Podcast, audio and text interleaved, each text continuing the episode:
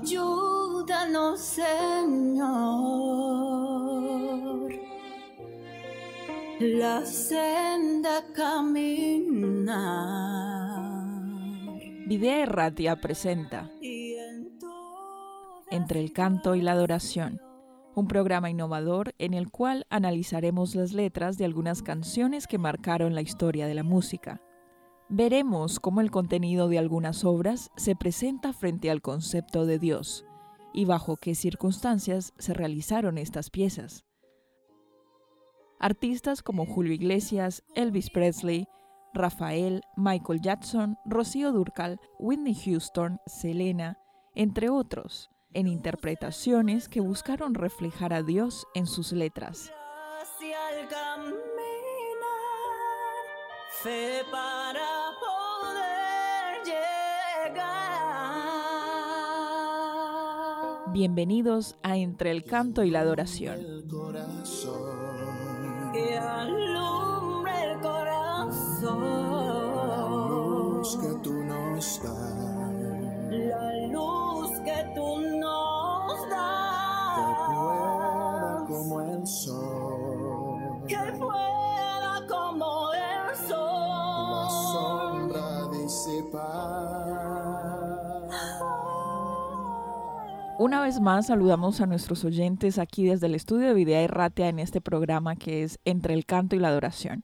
Un programa que como en otros episodios hablaremos acerca de algún cantante específico y también su trayectoria musical y de qué manera se vincula eh, bajo un punto de vista espiritual, religioso, su concepto de Dios y cómo también en sus letras impacta esa vida espiritual. Hoy es el caso de Lily Goodman, pero antes de continuar, saludo. Quique, Dino, ¿qué tal estáis? Eliana, ¿cómo estás? Bienvenidos a de todos. estar aquí. Bueno, bueno, pues entonces iniciamos con toda la energía hoy. Liliana Goodman Meregildo, Meregildo, eh, nacida un 19 de diciembre de 1980 en Santo Domingo, República Dominicana, de nacionalidad dominicana. Los padres de Goodman son dominicanos, tienen origen de las Islas Vírgenes Británicas por parte de su padre. Ella trabajó como maestra de escuela dominical y posteriormente fue fundadora y directora del grupo de alabanza de su iglesia. Al mismo tiempo, participaba en diversas actividades locales y de distrito y en ocasiones participó de algunas grabaciones de sencillos para radio y televisión. De esa manera se dio a conocer a nivel nacional a los 17 años. Goodman decide entonces iniciar sus estudios para graduarse de licenciatura en farmacia, pero los abandonó para comenzar su carrera musical. Dino, ¿qué más podemos conocer de la historia de Lily?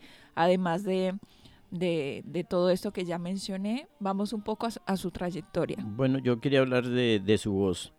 Ella es soprano lírica, que la soprano lírica es, es una voz como más llena y más, y, y Con más fuerza. rica, sí, más, como más pesada. La otra pues es la soprano ligera, ¿no? Eh, la, es más aguda la soprano ligera. Entonces las, la soprano lírica es una voz que es un poquitico pesadita, entonces eso es muy hermoso en una voz tan alta, ¿no? Y muy particular también. Sí. no, no tan común. En este caso, ¿qué más podemos decir? Por ejemplo, más adelante, en el 99, Lily toma la decisión de grabar su primer trabajo discográfico. Este primer trabajo fue titulado Contigo, Contigo, Dios. Dios. Eso es lanzado al mercado en el 2001. El disco logró destacarse entre creyentes cristianos tanto de Latinoamérica como de Estados Unidos. En estas canciones se pueden destacar Puede ser, No importa, Iglesia, lograron posicionarse en algunas de las emisoras y programas cristianos dirigidos al público hispano.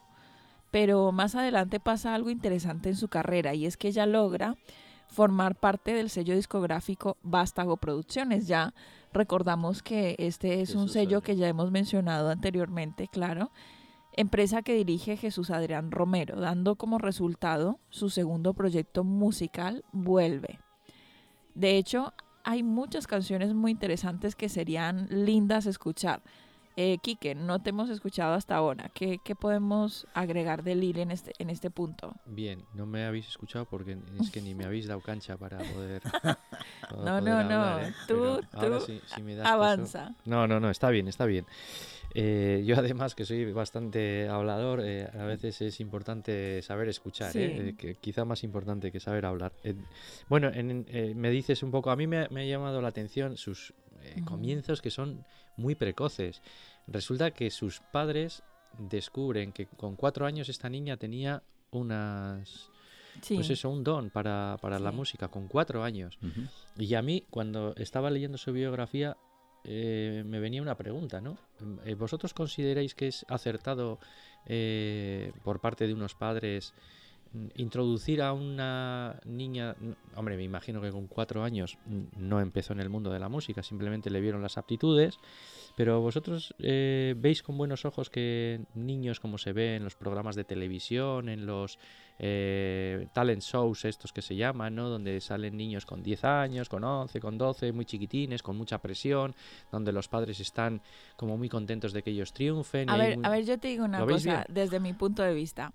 Aquí eh, se marcan dos cosas diferentes. Por un lado, eh, es evidente que hay unos padres que identifican que su pequeña tiene talento pero vamos a ver, no solamente los, los hijos de padres que, que, les inculcan el ir a estos concursos, presentarse en medios de comunicación o hacerse, entre comillas, una fama, no, no son solamente ellos los que reciben presión, es decir, muchísimos eh, jóvenes y niños sienten presión de sus padres en su vida cotidiana realizar tareas, a, hacer estudios de diferentes cosas. Sí, sí, en el deporte, por ejemplo, yo, yo he visto eh, padres que, eh, claro, todo el mundo cree que tiene en casa a Messi. En mi etapa de adolescencia, de, de universidad, perdón, fui niñera y yo tenía el trabajo de llevar a las niñas a diferentes actividades. Pues te digo que tenía eh, básquet, natación, canto, violín, idiomas, esto, inglés, esto, aquello. Es decir, salir de la escuela y entrar en una seguidilla de actividades. Entonces, ya te digo que no solo es por parte de la gente que le busca cierto renombre a sus hijos en el, en el mundo artístico. ¿eh? Eso pasa en general siempre. Y por otra parte, este, eh, cuando es evidente que alguien es bueno en algo y, y le sale naturalmente, y le gusta, es más fácil que de parte de su entorno sea apoyado y sea animado. En este caso de los cantantes. En el ámbito religioso de la iglesia es muy fácil instar a un niño para que se instruya en el canto si tiene el talento.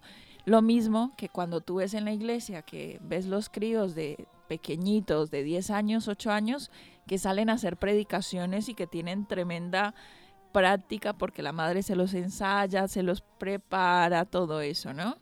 Vendría a ser casi lo mismo. yo, quería decir, yo quería decir algo y es, es, es un poquito como en contra.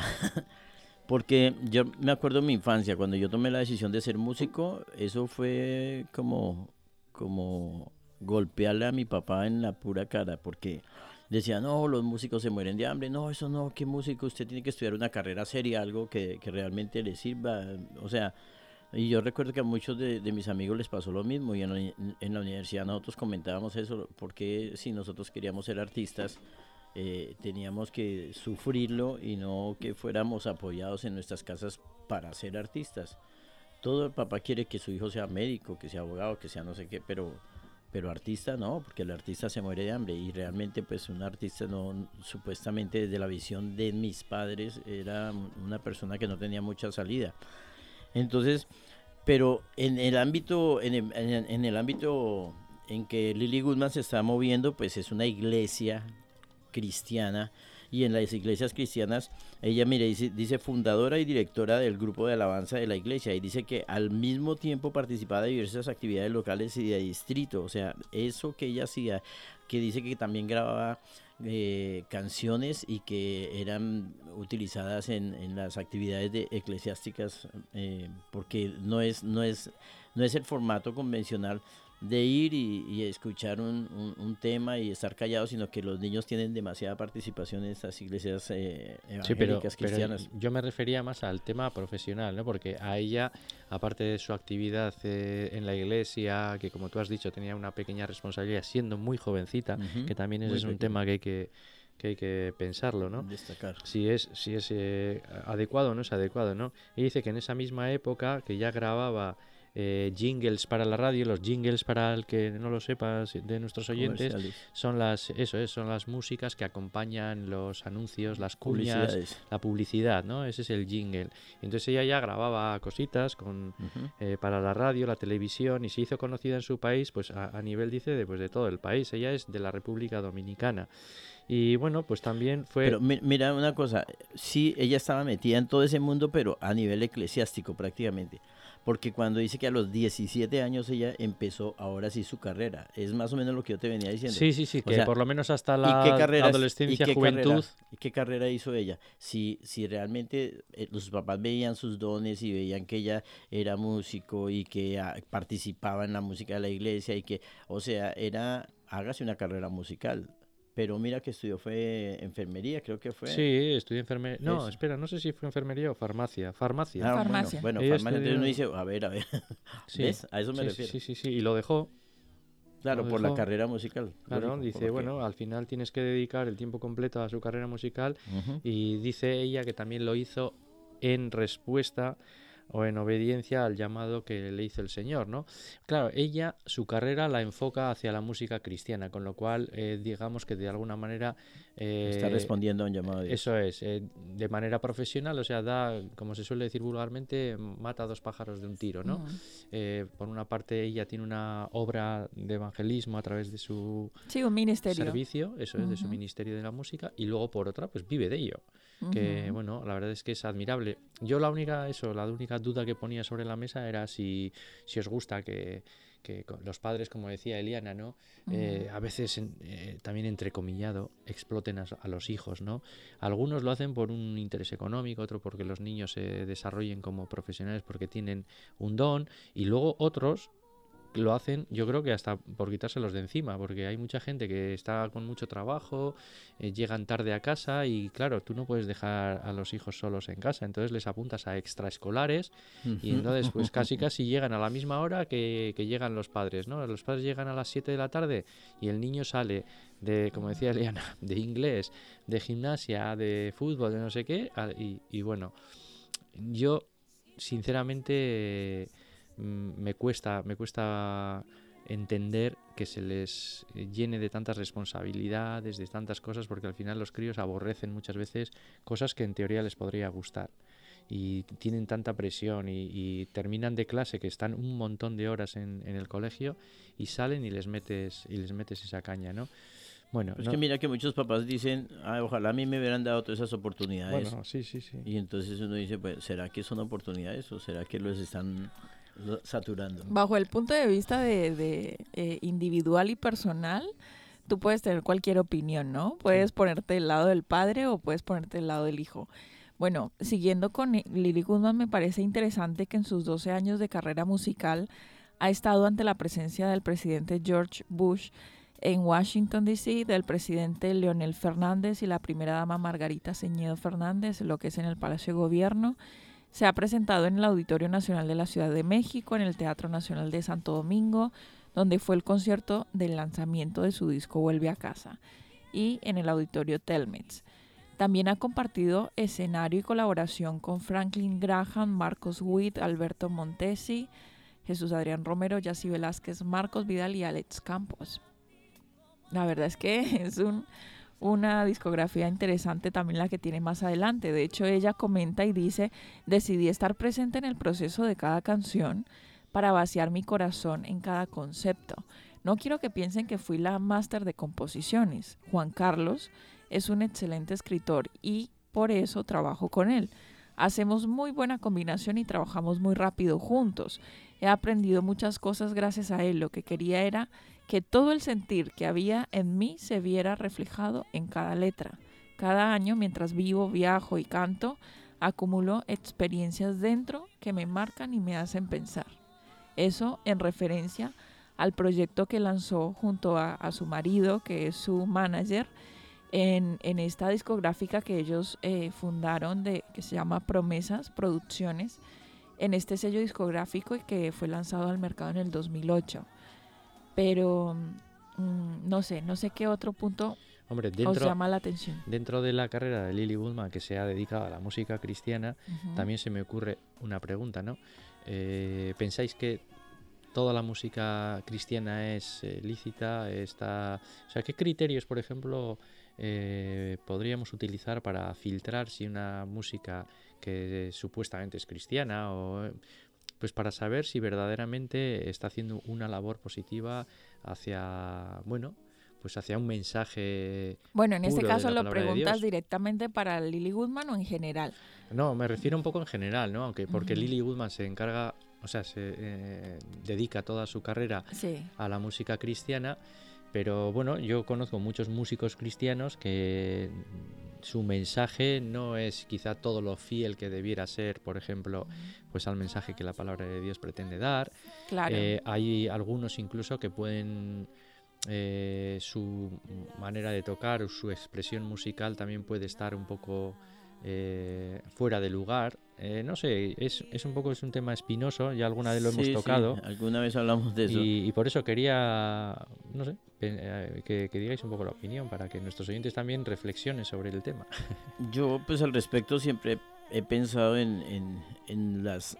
Como música, la música como música es, es, es toca los sentimientos, toca las emociones y, es válido, es totalmente válido. Pero uno debe tener en cuenta que, que no toda la música es para está hecha para determinadas cosas. Digamos, eh, uno no se puede llegar a imaginar un, una forma musical que induzca o que lo incite a uno a, actividades eh, poco decorosas y, y pretender que después le, le metan una, una, letra y ya se volvió cristiana.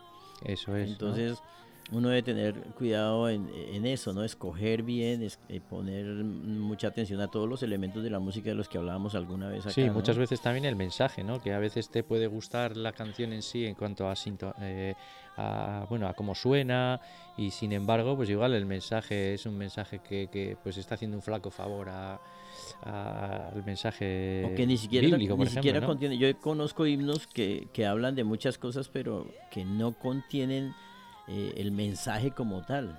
Entonces insinúan un mensaje, pero, pero no, lo, no, es específico. O sea, uno puede aplicarle esa letra a una relación interpersonal. sentimental. sentimental, emocional. Y, y, dice, bueno, esto se aplica. ¿De qué está hablando? Pero no, no es claro. No es, Pues ahora que hablas de, de, esto, del tema sentimental, a mí hay una cosa de la biografía de Lily Goodman que me. Bueno, que lo quería destacar o simplemente lo quería poner en, encima de la mesa, ¿no? Eh, Lily Goodman, eh, bueno, dice que se encontraba en una reunión con varias personas cuando conoció eh, un año más tarde a la persona que luego, pues con la que luego se casaría, ¿no? Este hombre se llamaba David, David, y dice que sintió, en el momento que le vio, sintió que él era alguien especial para, para ella, ¿no?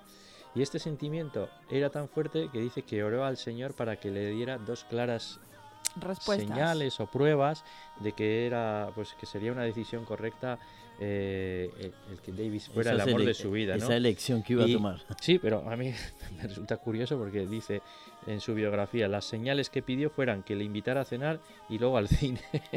y yo digo, bueno, se lo pusiste fácil, ¿no? Sí, sí. es lo más normal ir a cenar, ir al cine. normal, ¿no? Que te inviten, eh, pues eso, a cenar y, a dar un paseo, o bueno, en este caso, pues ir al cine o hacer alguna actividad un poco, pues divertida, lo que sea, ¿no? Y digo, bueno, tampoco, tampoco fue una señal. No fue una prueba así como que uno dijera. Eso es, tampoco fue una señal de, de un como una dificultad que, que verdaderamente te diera a entender que, el Señor. Bueno, quién sabe cómo fueron las circunstancias. Ah, no, no, no, no, que no, que no, pero es que me ha llamado.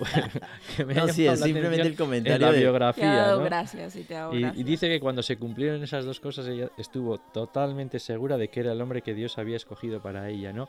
Bueno, a ver, yo creo que. Qué bueno tener esa seguridad, ¿no? ¿Quién no ha puesto, quién no, quién no ha puesto delante del Señor, ¿no? Pues que, que, oye, pues ojalá no me equivoque en esta elección. Eh, eh, o en esta, bueno, en esta, vamos a decir, apuesta que, que por una persona, ¿no? que dices, bueno, pues oye, voy a, voy a intentar conocer a esta persona, ¿no? Y dices, bueno, Señor, si tú quieres que salga bien, pues que las circunstancias, y si no, pues que ayúdame a que no sea Pero bueno, por lo menos ella puso algo, porque otras personas dicen, Señor, dame la persona que es y ya. Pero ella puso dos cosas que eran sencillas y que eran lógicas en cierta medida, pero bueno, contó con Dios para su decisión. Sí, la verdad es que, bueno, era un dato curioso, ¿no? Luego ella también, eh, no sé si ha sido, ha sido también eh, productora de, de sus propios discos, o sea, ella también ha tenido ese punto emprendedor, ¿no? Y claro, se veía también apoyada pues porque vendía muchos discos, ha, estado, ha, vendido discos en Estados Unidos, incluso en Brasil, eh, porque ella canta en, canta en español. Y bueno, pues que, que ha, ha hecho colaboraciones con otros cantantes, ¿no? Con, eh, con el productor Juan Carlos Rodríguez y bueno, eh, quiero decir que es una mujer que ha alcanzado también dentro de la música cristiana y fuera de ella, porque también creo que fue nominada para Grammys Latinos o algo así, creo que leí en los en su biografía. Sí, en el 2013. Y fíjate tú. Eh, Grammy Latino, eh, Amor, Favor y Gracia, el mejor álbum cristiano en español. Sí, acceder también a los Grammys y tal. Con eh, todo el, el álbum Contigo, Contigo Dios fue el mejor álbum del año. En, República el 2001, Dominicana. En República Dominicana, o sea, ella ha tenido... A ti te gusta mucho. A mí me encanta. La canción No Importa, eh, súper cantada, ¿no? Sí, ¿y qué va a ser la canción que vamos a poner para que nuestros oyentes la oigan? Pues sí, dicen de esa canción que la tradujeron en Brasil y fue todo un éxito. Y inclusive sorprendió mucho porque, porque la tomó uno de los grandes eh, músicos brasileños y la tradujo y la, sí, claro, al portugués. Y que fue un éxito muy, Ajá. Bueno, pues, pues escuchemos, no importa. Llegamos al punto en el que necesitamos escucharla. Y a ver, al regreso comentaremos sobre la canción. Bueno, o, quizá pues también tenemos la parte del recomendado, a ver qué, con qué nos sorprende Dino. Vamos a autorrecomendar a Lily Goodman. Dino, es, muy de cuartetos, ¿eh?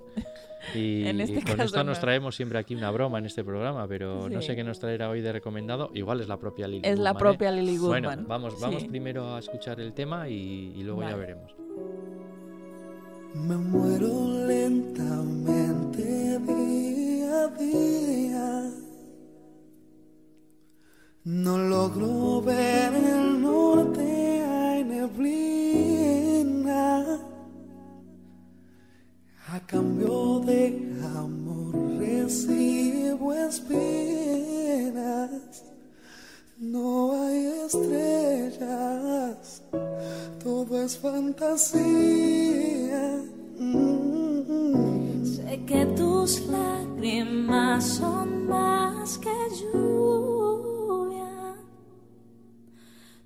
tu aliento moja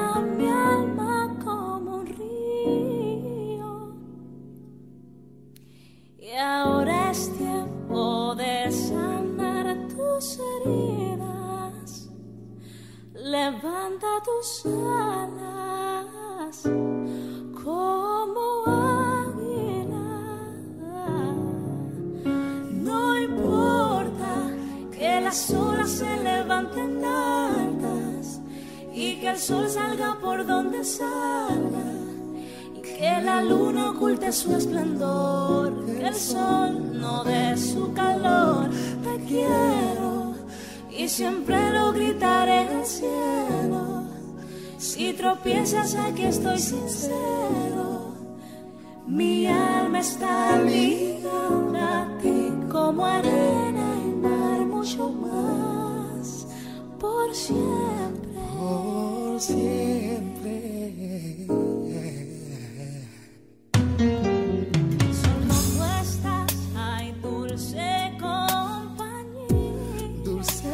Compañía. Dios derrama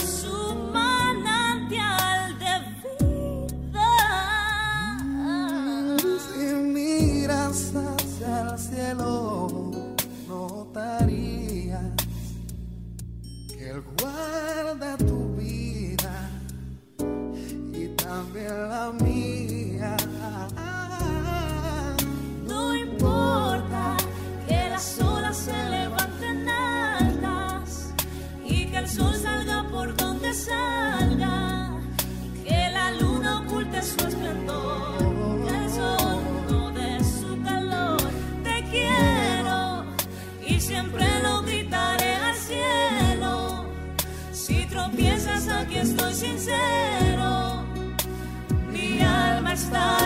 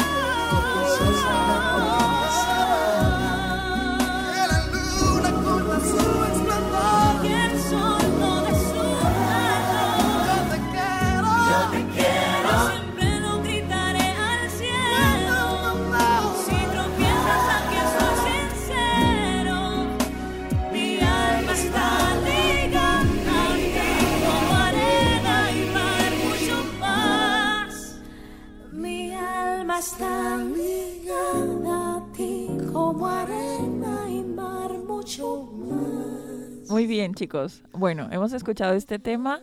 Quiero saber vuestra opinión sobre él. A ver, Eliana, este es un tema muy romántico. Tiene Ujú. también un eh, componente espiritual, pero esto es que hay amor en el ambiente. Love is in the air.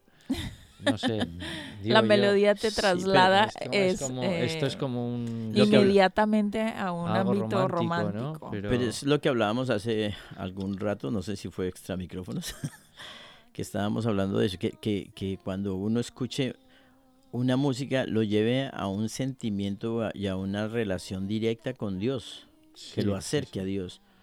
Pero hay muchos cantantes que uno los escucha y lo ponen en una dinámica diferente. Sí, que te alejan más que te acercan, ¿no? Exacto. Y, eso es y- el termómetro un poco. Esa que es te- una cosa. Y la otra es uno mirar el texto, la, la lírica de, de la canción. Entonces uno cuando analiza la letra, uno dice, bueno, es, pero como que no es tan directo, como, como que no es dire- no es lo que me, no, no, no me mueve a, una, a un ámbito espiritual. ¿Tú, Dino, te atreverías a hacer un programa de eh, un programa de estos eh, hablando de alguien que canta música cristiana que no es un ejemplo de verdadera música cristiana o buen mensaje? ¿Eso te atreverías? Yo, yo creo que sí, y hay, hay varias situaciones. Inclusive no es que la persona no sea un ejemplo, No, sino no, que no, en un momento, persona, me en un refiero al momento mensaje, ¿eh? determinado su vida no esté en...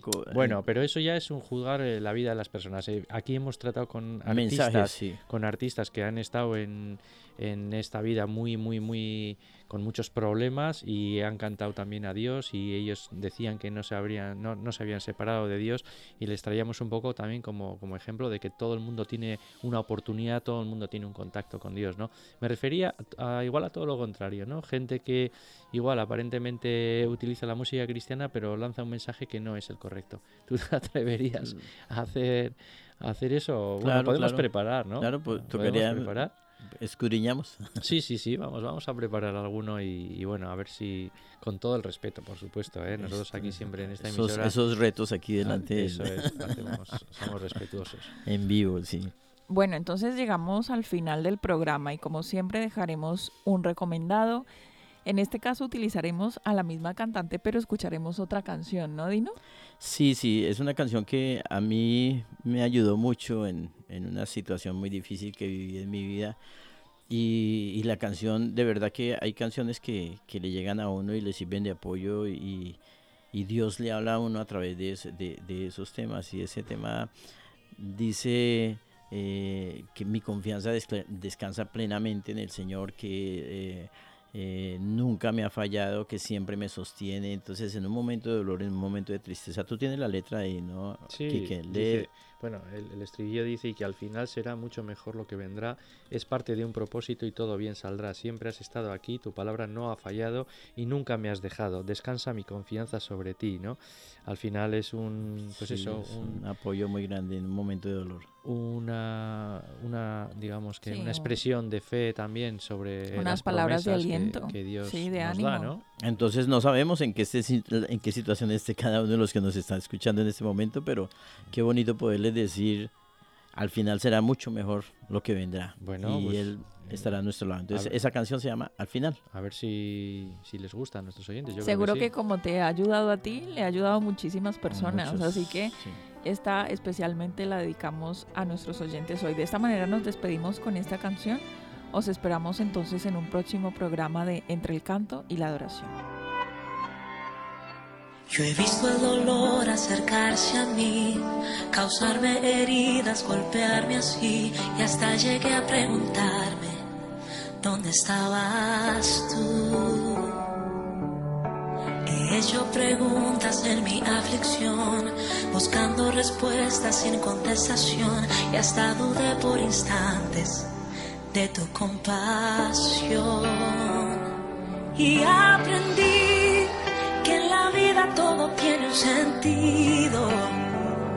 Y descubrí que todo obra para bien. Y que al final